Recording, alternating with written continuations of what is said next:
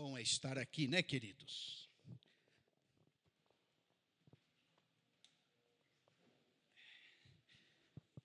Se eu fosse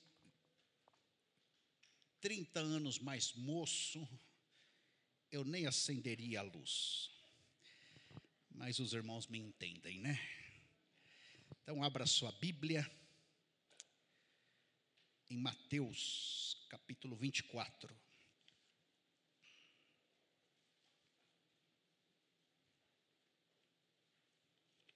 Mateus capítulo 24.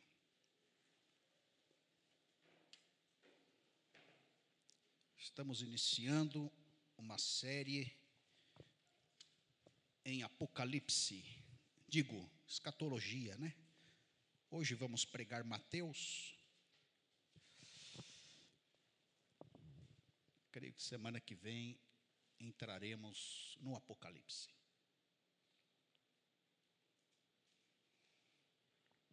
Mateus 24. Eu vou ler do verso 1 a 14. Só lembrando os irmãos que terça-feira o irmão Erasmo estará orando por causas impossíveis. Aquelas pendências que estão encalacradas. Venha terça-feira orar, colocar diante do Senhor esse tema, esse problema, essa área emperrada, causas impossíveis. Serão três semanas. Na quarta-feira, o nosso estudo doméstico. Na quinta-feira, o Manuel pregará sobre o mestre da vida, que é Jesus. Na sexta-feira, teremos uma reunião às oito da noite com a diaconia. E domingo que vem, estaremos em ceia, a ceia do Senhor. Glória a Deus. Mateus 24, todos acharam? Diz assim a palavra de Deus. Então, minha primeira pregação,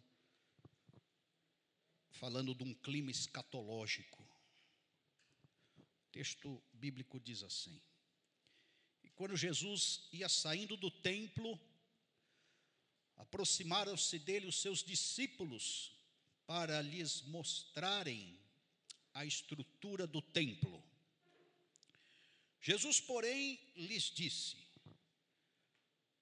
Não vedes tudo isso? Em verdade vos digo que não ficará aqui pedra sobre pedra que não seja derrubada. E estando assentado no Monte das Oliveiras, chegaram-se a ele os seus discípulos em particular, dizendo: Dize-nos quando serão estas coisas e que sinal haverá da tua vinda e do fim do mundo.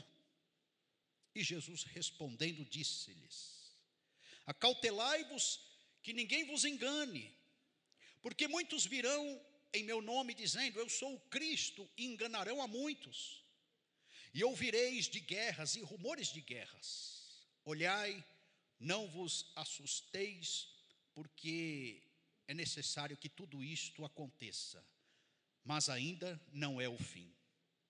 Porquanto se levantará nação contra nação e reino contra reino, e haverá fomes e pestes e terremotos em vários lugares. Mas todas estas coisas são o princípio das dores. Então vos hão de entregar para ser desatormentados, e matar-vos-ão, e sereis odiados de todas as nações por causa do meu nome. Nesse tempo, muitos serão escandalizados e trair-se-ão uns aos outros, e uns aos outros se odiarão. E surgirão muitos falsos profetas e enganarão a muitos. E por se multiplicar a iniquidade, o amor de muitos esfriará. Mas aquele que perseverar até o fim, esse será salvo. E este evangelho do reino será pregado em todo o mundo em testemunho a todas as nações, então virá o fim. Vamos orar. Pai, em nome de Jesus, fale conosco nessa noite.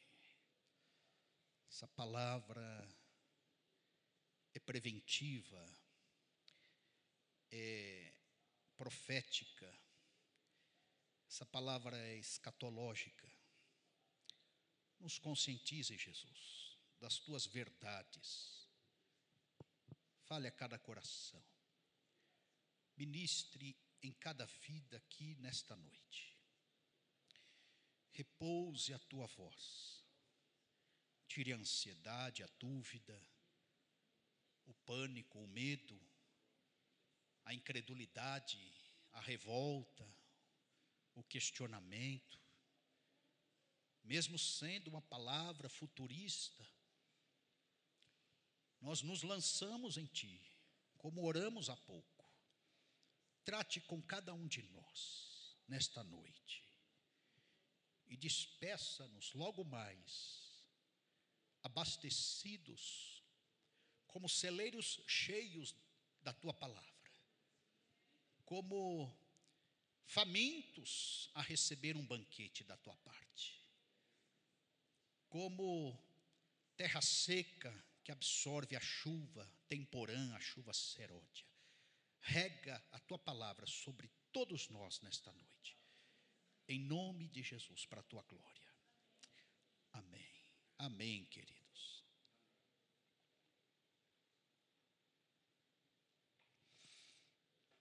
Quando eu olho para esse texto, eu vejo uma espécie de jornal teológico dos dias de hoje. Porque já está acontecendo. Este texto, este início de Mateus 24 é intitulado por comentaristas, por notas de rodapé, como princípio de dores. princípio de dores. Não é o ápice das dores. Nós vamos ver o ápice das dores. E talvez alguns aqui nesta noite, os de casa, entendam porque a gente pega no pé de um crente ou de outro. Por que, que a gente banca o chato aqui, acolá? Por que, que a gente às vezes exorta? Talvez eu, mirando no, no gato acerte a onça, eu não sei se é esse o ditado, né? Mas enfim, mirar no passarinho, acertar o leão, sei lá. Eu vou pregar aqui o início de dores, uma espécie de pontapé inicial da escatologia. Mas eu quero crer que o Espírito de Deus vai falar com você em várias áreas, até numa análise pessoal da vida. E oxalá que seja isso, que aconteça de fato. Este texto, então, nos fala de indagações, porque os discípulos se aproximaram de Jesus, comentaram com Jesus sobre o templo, e o templo para eles era um ícone era um referencial, mostraram a estrutura do templo, eles tinham orgulho daquele monumento, e eles introduzem um assunto sobre isso, e Jesus então declara que não ficaria pedra sobre pedra, e no verso 3, eles questionam e indagam também acerca dos sinais dos tempos, da vinda de Jesus. E quando nós pensamos em escatologia, não tanto sobre o templo em si, mas sobre os sinais dos tempos e os finais dos tempos, nós ficamos com muitas perguntas e as respostas bíblicas, que precisa ter uma certa interpretação, uma certa hermenêutica, porque é, é espinhosa captar as respostas do Apocalipse. E ficamos semelhantes a cegos, como que tateando e tentando decifrar o que está acontecendo de fato. Então, mediante essas duas indagações, Jesus então foi verídico porque primeira afirmação de Jesus sobre o templo, que não ficaria pedra sobre pedra, isso se concretizou logo a seguir, no ano 70. Politicamente, os cristãos confrontavam César, confrontavam os romanos, isso ficou muito acirrado,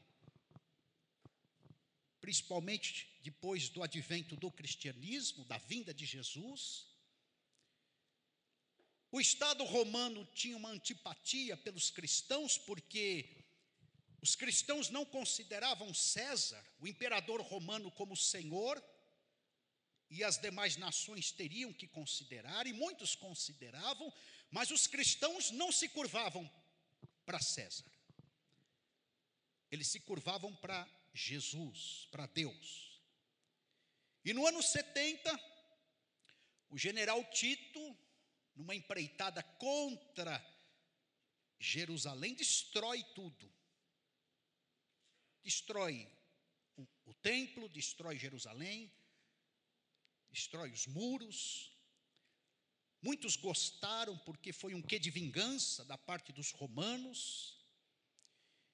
E depois desta destruição do ano 70 aconteceu a diáspora. Os cristãos se espalharam pelo mundo. Entendemos que, até do ponto de vista de missões, isso foi benéfico, aquela destruição em Jerusalém, porque eles estavam muito concentrados ali. A capital muda para Antioquia, eles montam igrejas na Ásia Menor, Europa, Roma. Paulo chega até lá, norte da África. Então está aqui a primeira profecia de Jesus acerca do templo se cumprindo. E o restante do que Jesus falou, a partir do, do verso 3,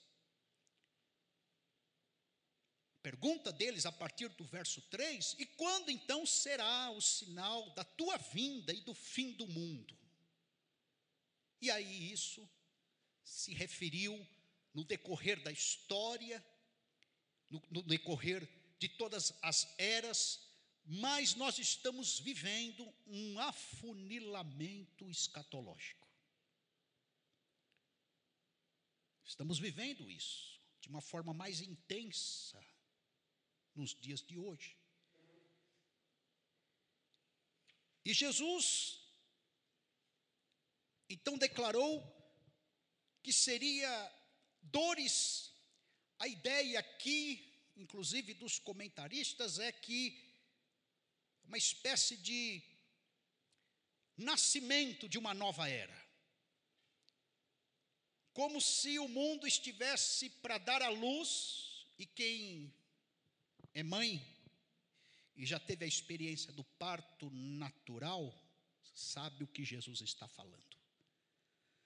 As contrações, os incômodos, as pulsões, as dores, elas vão aumentando, a frequência vai diminuindo. Então, essa profecia ela é um pontapé inicial, mas as coisas sofrerão contrações e frequências maiores, e isso está relatado lá no Apocalipse. Mas Jesus deixou então pistas para os apóstolos, desse princípio de dores, coisa que nós já estamos vivendo. Que seria um período marcado por falsos messias. E aí nós teremos, irmãos, que ter olhos para ver e ouvidos para ouvir. Jesus então falou: calma, acautelai-vos, que ninguém vos engane. E ali ele dá uma lista de sinais para os seus apóstolos, discípulos e, consequentemente, para a igreja do Senhor Jesus. Ele começa então, olha, haverá falsos messias. Verso 11: falsos profetas e enganarão a muitos. Desde a era de Jesus, nós contemplamos distúrbios religiosos, nós contemplamos heresias, líderes corruptos. Os séculos sempre denunciaram gente assim, mercadores da palavra de Deus, falsos profetas. Em todas as eras isto ocorreu. Percebam os irmãos, no nascedouro da igreja, Atos capítulo 5, Gamaliel falando de um tal de Teudas, de um tal de Judas, o Galileu, falsos mestres, falsos profetas. Então, essa raça de gente herege tentando enganar a igreja do Senhor Jesus Cristo é um sinal forte de que Jesus está voltando. A maioria das seitas foram oriundas do berço cristão. Pessoa se converte e do próprio meio cristão, ela distorce em algum ponto da Bíblia e ela abandona a fé, se fazendo um fim em si mesmo. Desde o nascedouro.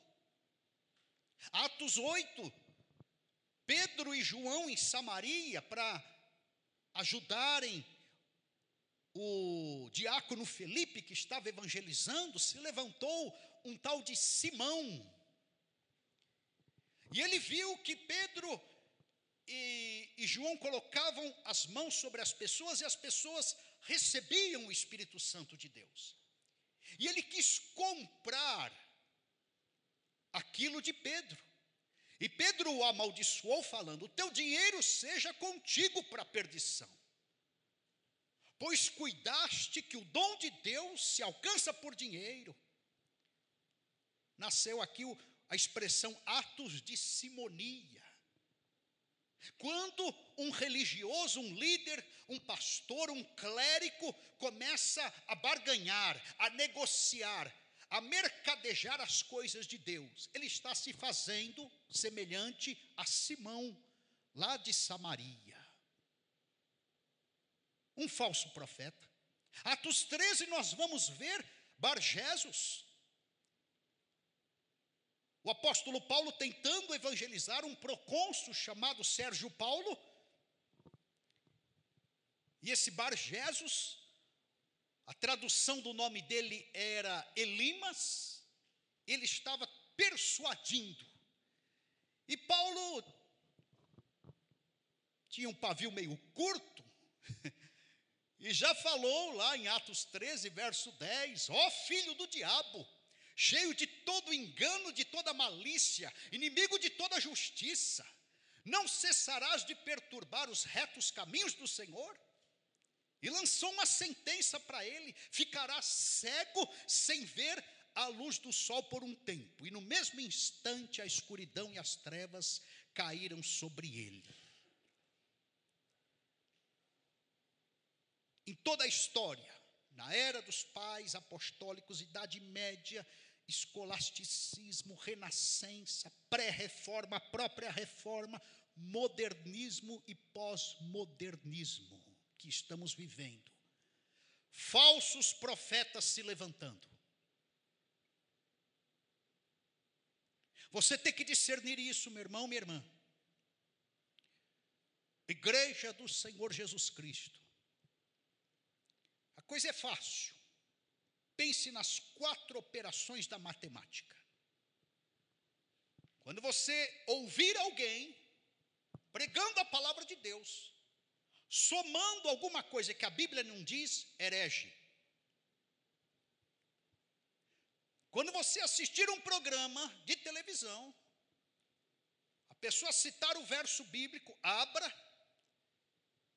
e ele declarar alguma coisa e subtrair da palavra de Deus, que a palavra de Deus não subtrai, mas ele subtrair, herege.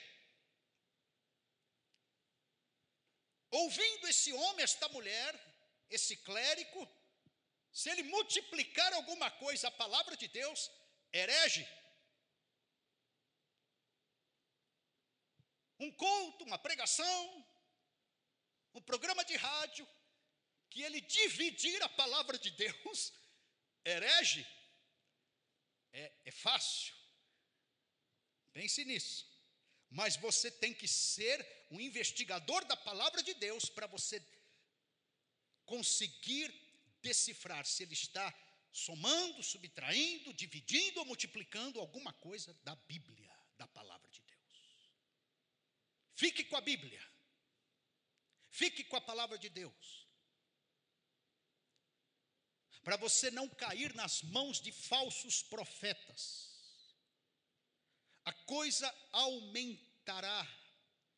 Paulo falando aos Tessalonicenses, ele denuncia um espírito do erro um espírito de engano, um embotamento. Queridos, nós precisamos discernir pregações e pregadores. Nós precisamos identificar igrejas de igrejas. Neste sentido, Hebreus fala que eu tenho um quê de responsabilidade com os irmãos. E quando prego estas coisas, eu me exponho porque eu quero que você me analise. Pastor, aquilo que o senhor pregou, não entendi pastor, aquilo ficou obscuro, pastor, aquele ponto gerou confusão, pastor, é, o senhor não multiplicou alguma coisa aí, não exagerou nesse verso bíblico que o senhor explanou naquele culto da semana ou do domingo. Você também precisa ter esse crivo, essa sensibilidade, esse discernimento, esse entendimento da palavra de Deus, para, se eu errar, você me ajudar.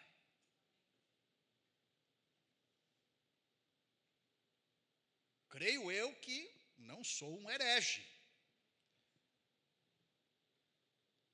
Mas eu preciso da ajuda dos irmãos. Para não pôr na boca de Deus aquilo que ele não falou. E hoje nós temos aqui, eu quero falar rapidamente para denunciar. Nós temos uma teologia capitalista, com um viés na prosperidade, claro, quem é que não quer mudar de bolso, de carro, de casa, de bairro, tudo para melhor. Mas essa teologia, ela não foca na salvação, ela foca no bolso, nas posses, na conquista. Ela faz Jesus uma moeda em que você vai negociar, é uma espécie de cartão de crédito. E você vem para a igreja acessar, passar, digitar o código espiritual para arrancar das mãos de Jesus o produto. A bênção é o produto. O que você almeja, o que você deseja, o que você é, quer conquistar é o produto. E o momento do culto vai ser a negociação. Como se você estivesse torcendo o braço de Deus na hora do culto, da liturgia. Senhor, eu vou te adorar, mas eu quero isso, aquilo, aquilo outro. Senhor, eu vou para a igreja, mas olha, eu preciso dessa conquista. Senhor, eu vou dar o dízimo, eu vou dar a oferta, mas, Senhor, o Senhor sabe que eu preciso mudar de vida nesse aspecto financeiro e material. Então, eu vou lançar essa semente para obter um outro estilo de vida, um outro status, uma outra cadeira. Teologia da prosperidade, eu estou falando. Que diz que o crente pode comprar isso, aquilo, investir, mas não diz o que Deus quer de fato do ser humano.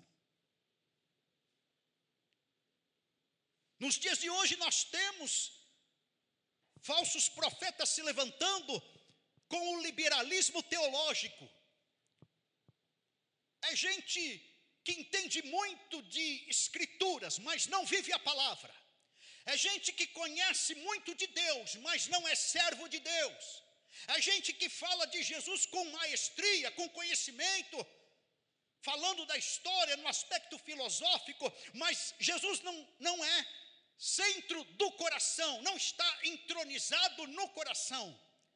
É gente que não se converteu, são teólogos liberais que extraem da fé a palavra, o poder da palavra e toda a ação e operosidade de Deus. Então eles abalam a espinha dorsal do cristianismo, falando que Jesus não nasceu de uma virgem, falando que Jesus não ressuscitou, falando que Jesus não voltará, falando que Jesus não tem poder de fazer milagres. Nós temos uma turma nova chegando nas igrejas, cristãos progressistas. Repudiam a Bíblia. Estou falando de igreja evangélica, queridos. Falam da Trindade com desdém, creem num, numa teologia em que Deus não tem controle da história, do futuro, das pessoas, são indiferentes ao pecado original, ao estado pecaminoso, consequentemente, ao que faz, aos comportamentos, às atitudes, inferiorizam a salvação e a graça. Ou seja, eles também mexem na espinha dorsal do cristianismo são críticos, indiferentes. Tem uma turminha aí, uma quarta turma, inclusive pregadores, falando do universalismo, que diz assim: se Deus amou o mundo de tal maneira, significa que todos os seres humanos estão salvos. Eles não acreditam na expiação, na cruz de Cristo. Se todos estão salvos, por, por quê e para que Jesus morreu no Calvário? Consequentemente, inferiorizam a expiação, toda a economia de Deus, todo o sacrifício de Jesus se torna insignificante se todos estão salvos. É universalismo. Abusam da graça de Deus. Se está todo mundo salvo, viva do jeito que você quiser. E você sabe que não é assim. Palavra de Deus tem a sua forma, a palavra de Deus tem a sua forma. E, consequentemente, estes universalistas, eles criticam a igreja mais piedosa, uma igreja um pouquinho mais radical, no sentido de excluir o mundo, de se santificar, de ter alguns critérios para a vida. Eles criticam. Nós, para eles, somos retrógrados, gente atrasada. Uma outra ameaça de alguns, está tentando se levantar essa ideia de uma teologia coach no meio dos evangélicos. Claro que a Bíblia tem o seu impulsionar, a sua motivação, porque teologia coach fala disso, mas é que foca muito no ser humano e dá uma mesclada com o verdadeiro evangelho que diz que o homem é pecador e que depende de, de, de Deus para se salvar e que as obras não salvam ninguém e que a pessoa precisa se converter e seguir a Jesus, negando e renunciando à vida pregressa.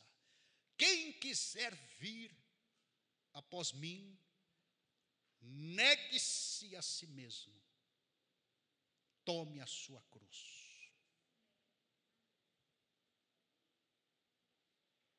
Então a teologia coach não dá para ter o empoderamento que eles pregam e falam. Porque o verdadeiro evangelho, a teologia evangelho fala: se você quiser salvar a sua vida, você vai perder. Mas se você perder a sua vida por amor a Ele, você vai salvar. Não há repartimentos diante de Deus. O Evangelho requer 100% das nossas vidas no altar de Deus. Não existe essa meia entrega. Não existe uma conversão com percentual. Não existe uma transformação departamental, não existe. Que existe uma conversão 100%, ou você se entregou, ou você não se entregou, ou você está salvo, ou você não está salvo. Essa teologia de purgatório, de em cima do muro, de meio termo, de abuso da graça de Deus, ela não existe nas Escrituras, queridos. Ou somos ou não. Eu vejo o tempo todo, principalmente no Novo Testamento, um paralelismo: é luz e trevas, é caminho largo, é caminho estreito, é a porta estreita, é a porta larga, é Deus e Satanás. É o tempo todo assim.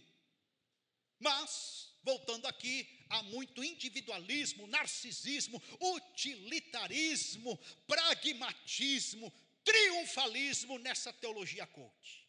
O homem fica reinando demais. Não para por aí. E o viés do empreendedorismo dentro das igrejas, que transforma a igreja em empresa, ONG, império, tem que ter resultado, tem que ter sucesso do ponto de vista humano. Claro que nós queremos crescer, e etc, e etc, e etc. Claro que nós queremos ver sinais e Deus agindo, claro, claro, claro, mas quem dá o crescimento é Deus. Eu planto, o outro rega, disse o apóstolo Paulo em Coríntios capítulo 3, e quem dá o resultado final é Deus. Então, essa teologia com pessoas e pastores constrói um Deus que dá certo. Deus que dá certo. Mas nem sempre esse Deus que dá certo está fazendo coisas certas. A turma fica mais de olho no resultado, está dando certo, tá? Então os meios deixa para lá, faz de qualquer jeito mesmo. E novamente foca no homem. A felicidade é um fim em si mesmo. É muita crença. Com receitinha de bolo, mas pouca libertação, pouco entendimento, pouca revelação, pouca conversão. Pouco compromisso. Pouca renúncia. Antigamente, as pessoas chegavam e falavam: Pastor, percebi que meu filho não foi bem assistido lá no Ministério Infantil. Semana que vem eu estou aqui e vou me voluntariar para o Ministério Infantil. Antigamente era assim. A pessoa já vinha, arregaçava a manga e já detectava a necessidade na igreja, aqui, acolá, no departamento. Hoje não pessoa detecta a necessidade, pastor, estou vendo que meu filho não foi bem assistido no ministério infantil. E aí você fala, não, vamos tentar corrigir. Aí ele fala o seguinte: na semana que vem eu não ponho mais o pé nesta igreja, eu vou para outra. Cria gente assim, irmãos. Esse negócio sorrateiro entrando dentro das nossas igrejas. Porque cria um crente mimado, que não quer ser discípulo do Senhor Jesus, que não entendeu o serviço cristão, que não se deixa usar com os dons aos quais Deus legou para ele. É muita gente individualista, rebelde, autônoma, independente. E o foco só está na autorrealização e não na realização do alto. Querem holofotes. Se tiver medalhão pregando, medalhão tocando, medalhão cantando, ele fica na igreja. Se tiver gente simples, ele cai fora. Porque essa igreja não é a do status, a do sucesso. Não é a igreja da moda. Essa igreja não está na mídia. Essa igreja não está na televisão, no programa de televisão, não. Então ele vai para uma igreja do sucesso. Porque ele não se adequa às questões simples da vida. Irmãos, eu estou no primeiro ponto. Eu estou denunciando o que está acontecendo hoje, irmãos. Falsos profetas se levantando, distorcendo o evangelho do Senhor Jesus Cristo. Paulo falou isso em Timóteo, capítulo 4, verso 1. Darão ouvidos aos espíritos enganadores, doutrinas de demônios, pela hipocrisia dos homens que falam mentiras e têm as mentes cauterizadas na própria consciência. Você tem que ter critério para ouvir. Não ouça qualquer um. Você precisa detectar qual é o programa que você está assistindo, que igreja você está frequentando fora essa. Quem é essa pessoa, inclusive em termos de caráter, que você está deixando colocar a mão na tua cabeça para orar por você? A minha frase de efeito você já conhece. Somos espertos para tanta coisa.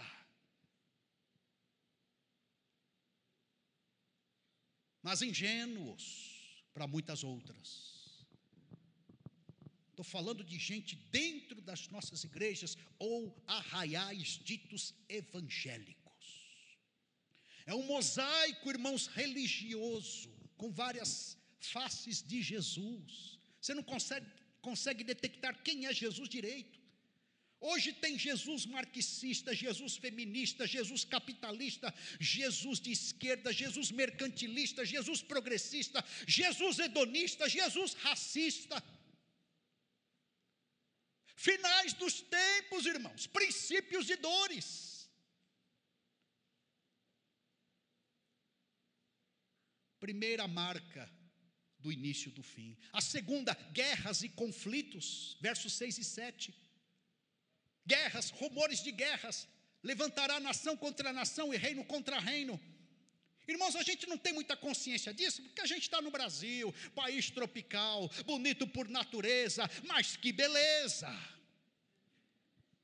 Você fala assim, ó, vai ter uma guerra aí, vai estourar, e você, você não, não é tão patriota assim como eu, que vou morrer pelo meu país, que nada. Mas irmãos, dá um Google lá, só nos últimos 100 anos, Quantas guerras já não ocorreram? Depois da morte de Jesus, começou a desencadear conflito atrás de conflito, não há paz na terra, os governantes não se entendem, é, revoluções internas e externas por todos os lados, embate das nações, existem muitos interesses por detrás dessas guerras, queridos. Milhões são dizimados, a nossa guerra aqui é outra, é uma violência urbana, é uma crise política, é o interesse de poucos. Nós sabemos, as mortes em cima de injustiças na saúde, corrupção do Estado, microagressões. Essa é a nossa guerra. Mas está lá. Só no século passado. Então a coisa foi avolumada. Primeira e Segunda Guerra Mundial. Depois de 1948, o quebra-pau no Oriente Médio, israelenses e palestinos. Agora deu uma arrefecida e tal. Mas guerra do Vietnã, na Chechênia, Afeganistão, a guerra do Golfo, Timor-Leste, no Congo, Irã, Irã Iraque, Malvinas, é, Caxemira, guerrilhas aqui na Colômbia, Ucrânia, Ruanda, irmãos, é, é, não é nem 10% que eu coloquei aqui na lista. Essa guerra aí na Síria recentemente. E os atentados diversos. Segunda marca, sinal forte da volta de Jesus, dos finais dos tempos, guerras.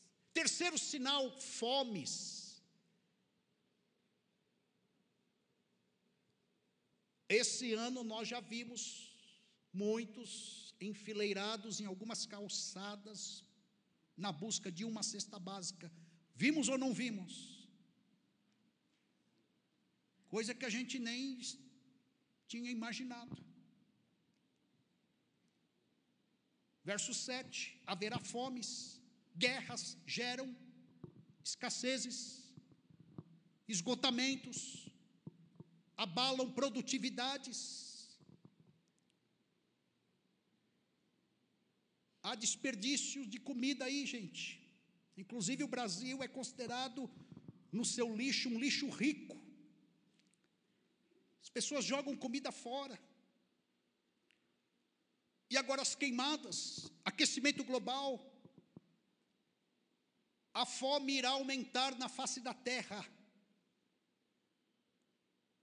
A inteligência virtual estará criando, já está criando, já criou uma tecnologia social. Nós estamos contemplando já a remodulação das profissões. Algumas profissões estão sendo extintas, outras estão se levantando, mas a proporção não será similar.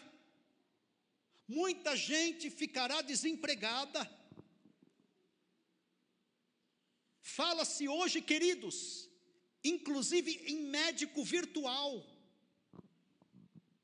Você chega numa máquina, colhe um, uma amostra, já tem vários diagnósticos ali, e já com a receita para você ir comprar. Olha onde está chegando a transformação da profissão. A advocacia também, você digita lá a causa, vem a impressora falando, tem que acontecer isso, aquilo, aquilo outro. Eu estou falando de profissões que são importantes, que a gente não imagina que não dá para viver sem. Eles estão querendo sucatear várias profissões. O banco. Eu fui office boy, fui bancário, filas e filas. Os mais antigos vão lembrar disso. Na sexta-feira, então, você podia levar um livro para ler na fila do banco. Você lia o livro, de tão grande era a fila. Hoje você faz tudo, tudo no celular. Tem uma nova geração aí que não frequenta banco, nem entra, nem põe o pé. Até minha profissão, irmãos, está sob risco. É. Porque o crente, ele, ele manda um zap, aí o pastor responde, ele, estou pastoreado. Quero ouvir uma mensagem, senti de Deus de ouvir uma mensagem. Deixa eu, deixa eu pegar uma aqui no Facebook. Aí escolhe lá, escolher um pastor que não vai me dar muita bronca. Esse aqui, esse aqui, esse pastor, ele tem uma unção na mão, porque ele passa a mão na minha cabeça, que é uma beleza. É esse que eu vou ouvir. Esse eu gosto. Pastor virtual. Nós estamos vivendo, irmãos, Daniel capítulo 12, verso 4. Finais dos tempos, a ciência se multiplicará. É um outro, um terceiro sinal. E aí, queridos, um quarto sinal, pestes. Está aqui. Últimos 100 anos. Milhões de pessoas dizimadas, 100 milhões de pessoas dizimadas pela gripe espanhola, 1918, 1919. A gripe asiática, 2 milhões. A de Hong Kong, 3 milhões. E aí veio a suína. A AIDS, eles pararam de contar. Eles não sabem direito quantas pessoas morrem de AIDS por ano. Até 2018, um dado aqui aproximado, cerca de um milhão. Eu estou falando isso, queridos, porque essa Covid-19 é profética. Pestes em vários lugares é um quarto sinal dos finais dos tempos, e nós estamos contemplando isso. E outros vírus virão, presta atenção aqui. Eles entenderam e já perceberam, pegaram o macete de que o mundo fica de joelhos diante de algo invisível chamado vírus. É por aí que nós vamos manipular, é por aí que nós vamos gerenciar o mundo. O quinto sinal: terremotos em vários lugares. Depois de 1914, queridos, a frequência de terremotos ela se multiplicou mais de 20 vezes. Esse é um sinal fortíssimo do afunilamento dos finais dos tempos, de que a coisa não está muito boa. Nós não temos noção, irmãos, preste atenção aqui. E eu vejo crentes dormindo, eu vejo crentes cocheando em dois pensamentos. Eu vejo crente desviando nessa igreja. Brincando com Deus.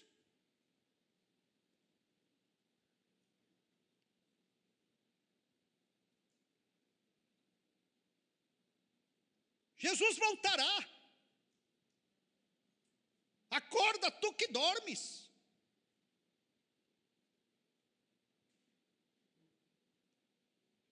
É essa gravidade que nós temos que pensar.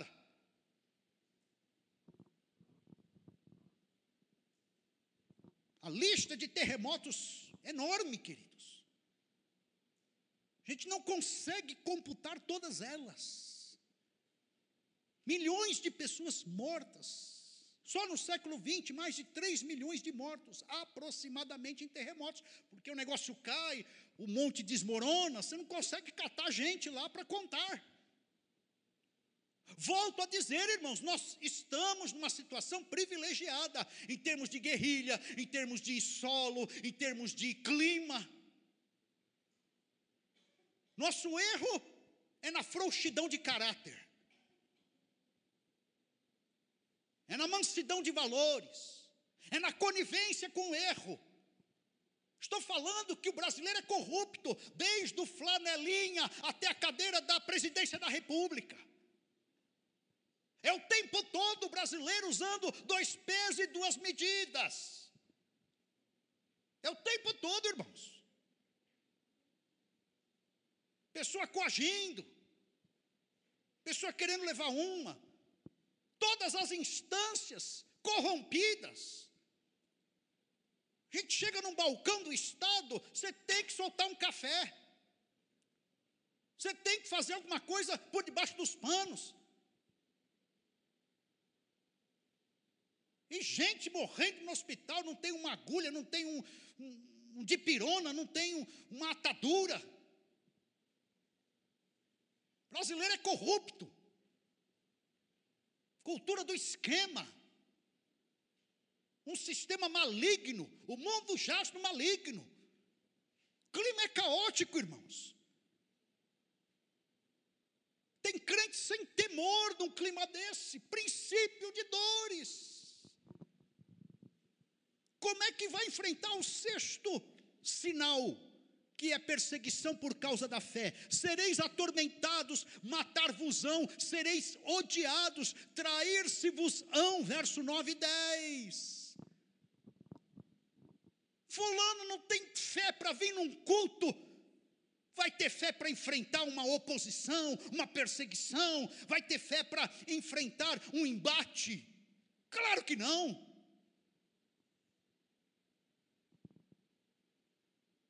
Nós não temos têmpera. É que Deus é muito misericordioso. Porque Ele sabe que nós não temos perfil de mártires. Converte um muçulmano para você ver. Ele ri da nossa postura. Um camarada que, sem se converter, ora cinco vezes ao dia em temor a Alá.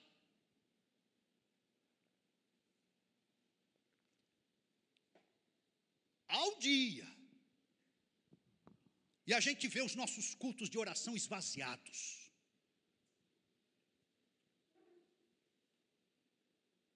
Reduzidos. Culto de quinta-feira, ensino da palavra. Desinteresse.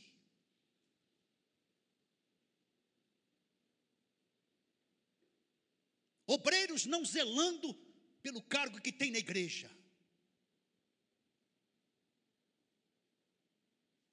Indiferentes aquilo que Deus quer, aquilo que Deus tem.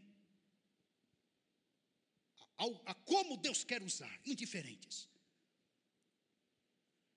Nós estamos vivendo uma geração que não levanta obreiros. É um perereco para fazer discípulo hoje. Eu não sei como a gente vai passar o bastão. Se Jesus não voltar daqui alguns anos. Porque as pessoas não se entregam, as pessoas não se envolvem, as pessoas não querem falar, então olha. O que, que você acha de consagrar o seu filho para missões? Deus me livre, pastor comer pescoço de galinha na África. Misericórdia. Tá bom, então menos, vai. Traz ele aqui para a igreja. É claro, né, irmãos? Estou falando sem pandemia, né? É isso que eu estou falando. Com todo respeito à pandemia, ao Covid-19, com toda a reverência ao Covid-19, Tem gente que teme mais o Covid-19 do que Deus. É isso que eu estou falando. Muda a agenda por causa do Covid-19, mas não muda a agenda por causa de Deus. É isso, irmãos. Eu... A análise é essa.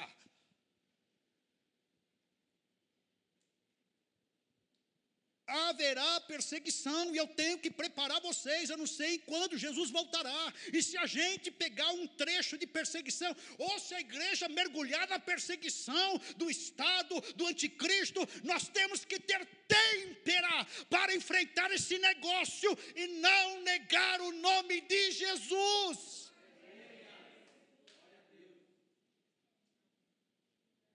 Todos os apóstolos, com exceção de João, segundo a tradição, morreram perseguidos. Nós somos cristãos, uma pedrinha no Estado, no, no, no sapato do Estado. Nós somos uma pedrinha, um estorvo à sociedade. Você não percebeu isso? Nós somos os chatos da rede social.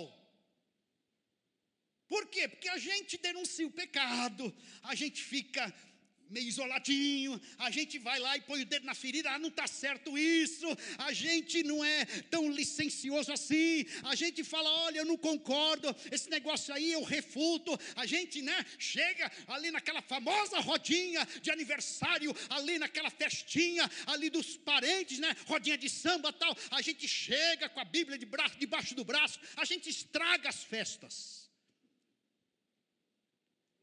Cambada de chato é crente.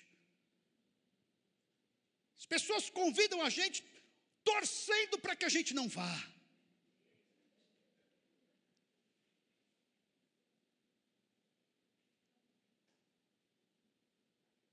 Então nós somos estes. Uma pedrinha no sapato do mundo, a gente incomoda.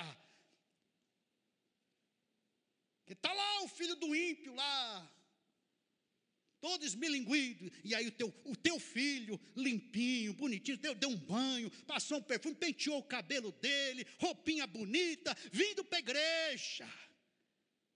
Aí o ímpio cresce o olho.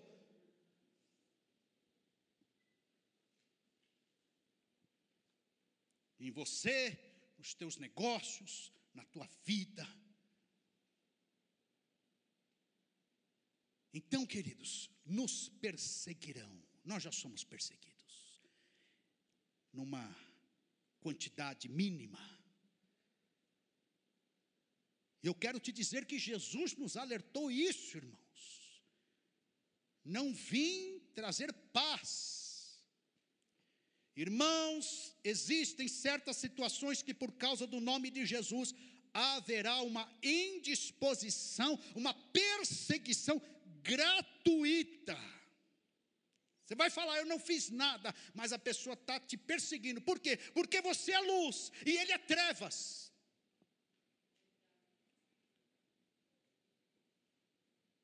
Vim pôr, disse Jesus, dissensão entre o homem e seu pai, a filha contra a sua mãe, a nora e a sua sogra.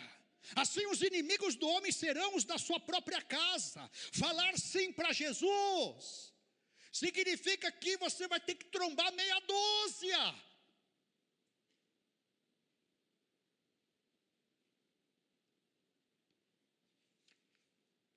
É o sexto sinal. O sétimo sinal, então, é a apostasia. Verso 12. O pecado vai aumentar.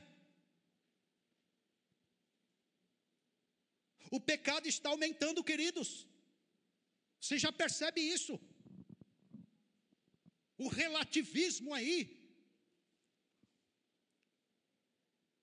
O que era errado há 20 anos atrás, hoje, porteira aberta. O que a gente quase não via 40 anos atrás, hoje a gente vê às vezes na esquina. Eu sou da época que se pegasse uma pessoa fumando baseadinho ali, num cantinho ou outro, era borrachada de policial. Hoje ele passa na frente do, do posto militar e não acontece nada.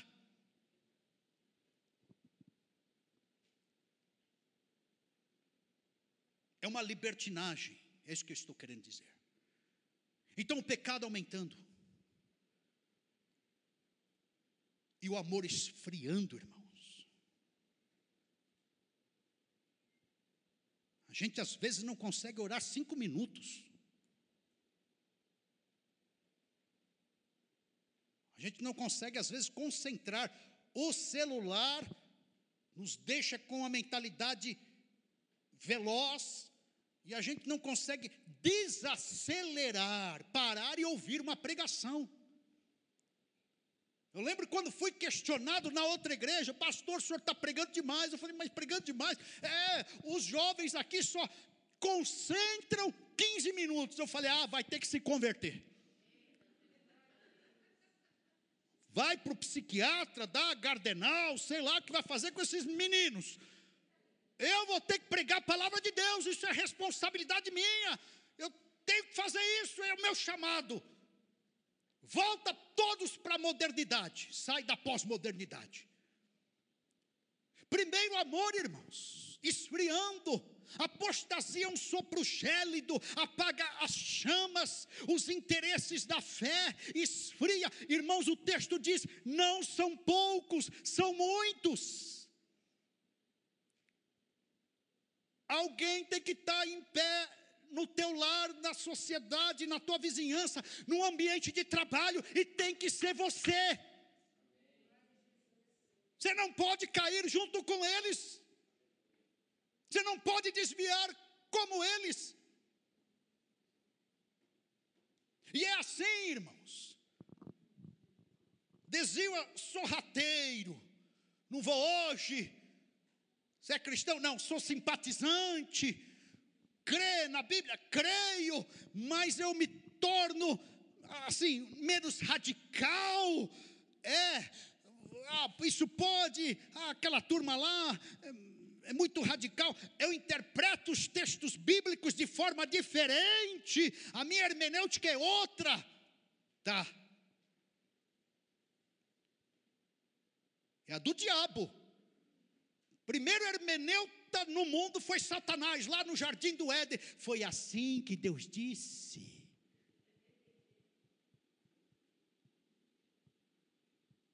Não comerás. Com essa vozinha mesmo sádica, obstinada, maliciosa. O pão e circo de Roma foi substituído por sexo e drogas. O novo normal está sendo embutido na sociedade.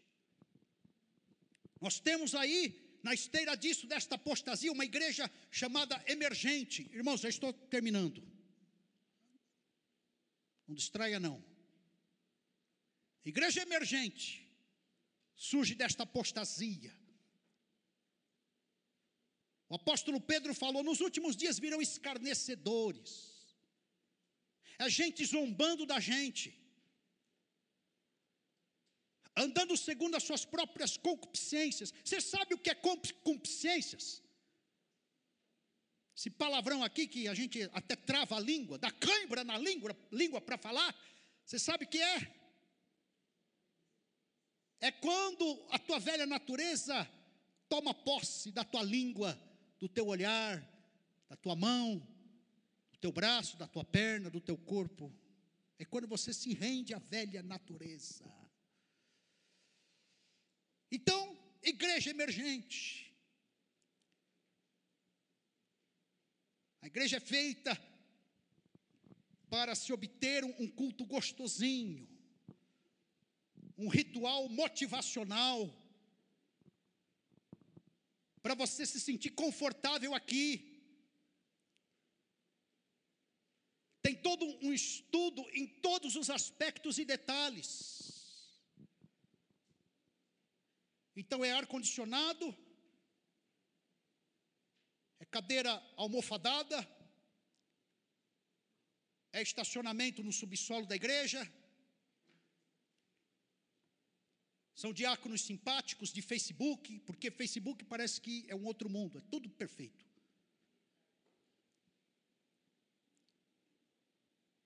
Pastor prega pouco, meia horinha para não cansar.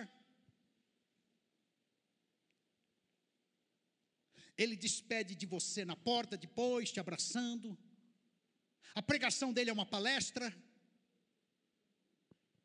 É bom que não confronte muito pecado. É bom que não denuncie muito pecado. É bom que não fale o nome pecado. Igreja emergente, cria um clima, paga a luz, pinta a parede de preto tudo de marca. Tem que ter boa desenvoltura de todos.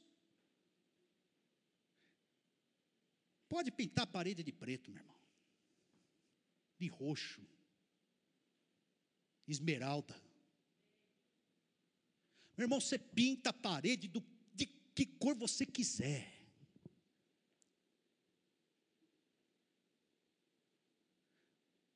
Mas a questão não pode ser a parede. A luz, o jogo de luz. a performance do pregador, o hino que massageia o ego, o ar-condicionado na temperatura certa para você não pegar Covid-19. Estacionamento no subsolo. Presta atenção aqui, irmãos, não, não distraia não. Estou encerrando. A questão não é essa. Aonde está o nosso coração? Com parede preta, parede roxa, parede marrom. Aonde está o nosso coração nesse culto?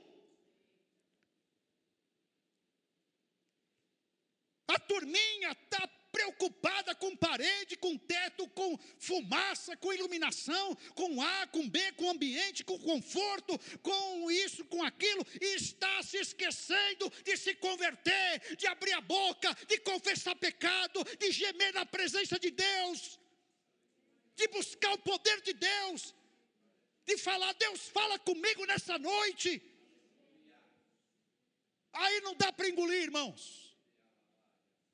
Aí não dá para engolir. Com todo respeito, pode fazer o que for na igreja, melhora ela em todos os aspectos, mas se o teu coração não melhorar, de nada vale essa igreja. Se nós não nos convertermos de fato, irmãos, chegue mais focado em Deus com mais sede, com mais vontade de buscar a presença dEle, menos distraído. Isso aqui não pode virar um, um ajuntamento social. E o que eu vejo hoje, as igrejinhas agonizando e as grandes enchendo, gente de tarimba ali que podia estar fazendo a obra de Deus, está lá engordando mais as igrejas grandes e as pequenas agonizando.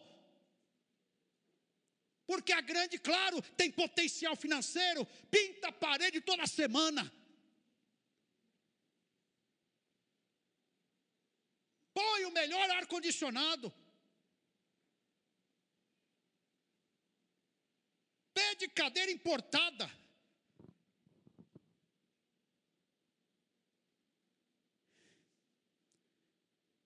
Que a gente faça culto na terra. Mas que Deus nos visite. Eu tenho que sair de um culto aqui nessa igreja falando, Deus falou comigo chorei na presença de Deus, confessei meu pecado. Que, aliás, deixa eu abrir um parênteses aqui. Nas experiências que tive, falando para os irmãos confessar pecado, é, é um sufoco aqui, né, gente? Eu me sinto no céu às vezes. Meu irmão, vamos confessar pecado, algum, algum peso no coração? Não, ninguém tem pecado aqui. Impressionante. Eu quase. Vira, deixa eu ver se as asas. Meu Deus do céu, que santo. Olha a Shekinah de. Olha a áurea da Shekinah, a névoa da Shekinah de Deus. É uma santificação demais aqui, irmãos. Aí eu começo, né? Os irmãos que tiveram terça-feira comigo estão entendendo o que eu estou falando, né? Tira a máscara, irmão. Vamos vomitar esse negócio. Vamos rasgar o coração na presença de Deus. É, não, não, não cola, irmãos. Eu sou carne e osso que nem você, não cola. Menos, tá? Menos. Nós somos pecadores. A diferença é lavados e remidos pelo sangue de Jesus. Vem com mais disposição. Vem com mais humildade. Põe essa sandalinha da humildade para vir para esse endereço aqui. Põe.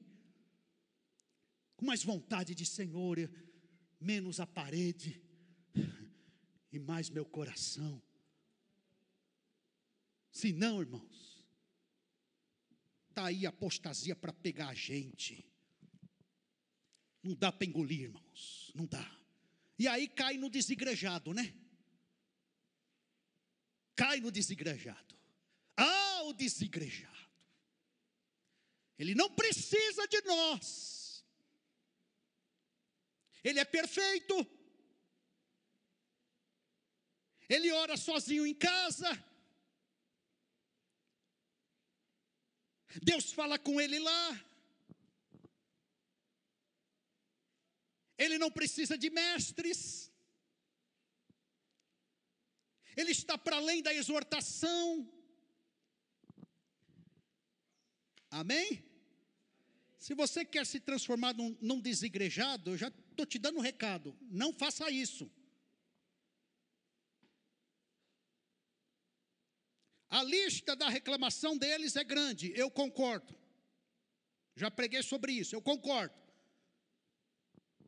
Mas é gente egocêntrica,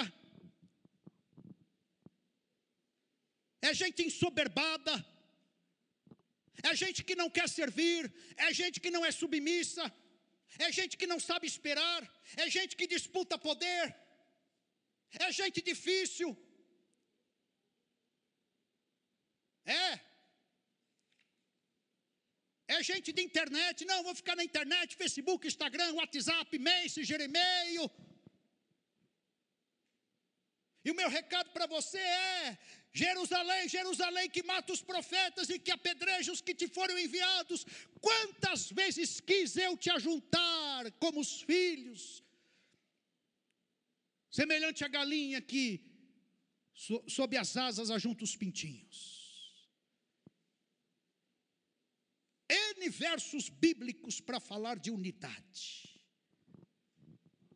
É só olhar para Jesus e ver: vinde após mim, comunhão e chamou para si comunhão, e a multidão estava em redor dele, comunhão. Não dá para engolir esse negócio, não. Então, queridos, não deixe o amor esfriar.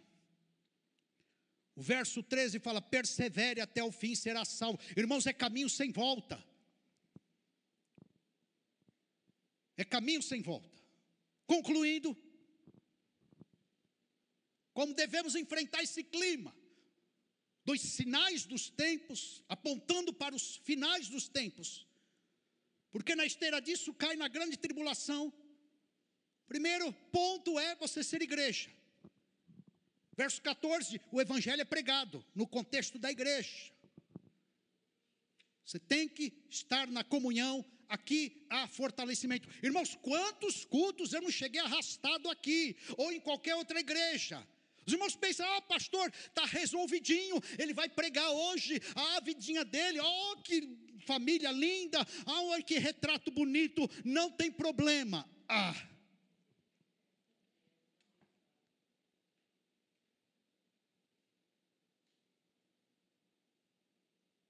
Perseveraram na comunhão. Tem que perseverar, senão esfria mesmo.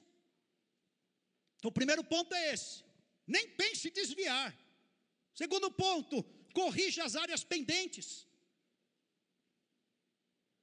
Vá para cima desse negócio aí, onde precisa melhorar, onde não, onde que precisa ter libertação, vá para cima, santifica a tua vida. Terceiro ponto, vigiai, Mateus 24, 42, Jesus falou: vigiai, finais dos tempos, a gente tem que vigiar, é estado de alerta, sem distração, atenção plena no Senhor. E o quarto ponto, responsabilidade.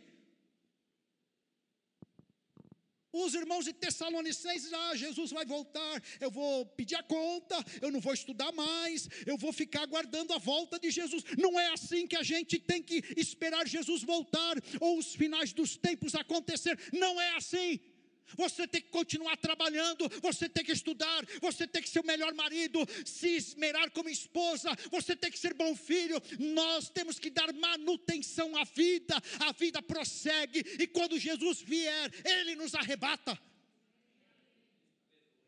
Não podemos ah, Jesus vai voltar mesmo? Ah, já estou aposentado. Ah, eu já não, consigo mais avançar na vida. Eu vou afrouxar a mão. Eu vou desistir. Eu vou piorar como ser humano. Não! Melhore. Nós somos o povo da manutenção, o povo da melhora, o povo do limpinho, o povo do ajuste, o povo do conserto. Nós somos esse povo, irmãos. Amém? Glória a Deus. Nós vamos ser arrebatados, se não morrermos antes. Você quer orar comigo agora? Fique em pé no seu lugar.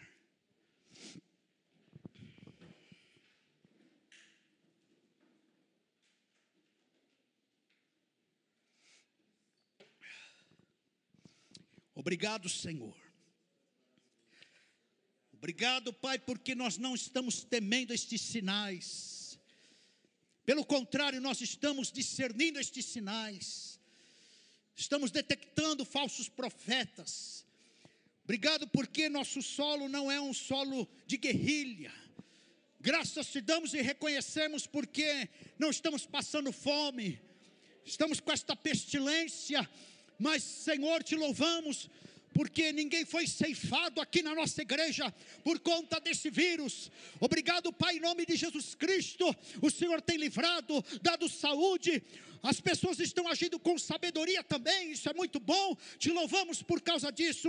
Te louvamos, ó Pai, porque o nosso solo é abençoado. Aqui, ó Pai, não fomos alvos de terremotos, de tsunamis, ó Pai querido, de maremotos. Obrigado por isso, Senhor. Deus esteja arregimentando a nossa fé, esteja, Pai, solidificando a nossa têmpera, esteja, Pai, acrescentando a nossa confiança na tua palavra. Se, ó Pai querido, haver perseguição, perseguições, ó Pai, em nome de Jesus Cristo, nos ajude a enfrentá-las, todas elas, sem negar o nome de Jesus, Deus de poder, em nome de Jesus, ó Pai, e que ninguém aqui, nesta noite, venha apostatar, Deus, que esta igreja permaneça firme, que esta igreja permaneça solidificada na tua palavra, que esta igreja, Senhor, permaneça diante do Senhor, aliançada contigo, em nome do Senhor Jesus Jesus Cristo. Deus, nós oramos, ó Pai, quebra toda frieza espiritual. Deus, manda fogo nessa noite, queima e aqueça o nosso coração. Tire, Pai querido, toda dúvida, toda desconfiança, toda área gélida das nossas emoções, do nosso coração, em nome do Senhor Jesus Cristo. Dê-nos a comunhão para continuarmos como igreja. Santifica a nossa vida.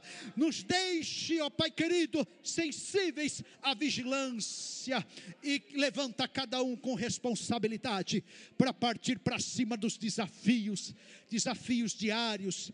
Ó oh, Pai, em nome de Jesus, Deus ajuda-nos, ainda no final deste ano, em nome de Jesus, ajuda-nos, ó oh, Pai, como igreja, visita cada lar aqui, em nome de Jesus, quebra toda maldição. O ano que vem, ó Pai, aquilo que acontecerá, nós não sabemos, ó Pai, mas em nome de Jesus, Senhor da glória, nos dê condições de avançarmos como igreja, pavimenta o nosso futuro, nos dê, Senhor da glória, em nome de Jesus, a vitória, a vitória, Senhor, nos livre de todo mal, para a glória e honra do Senhor.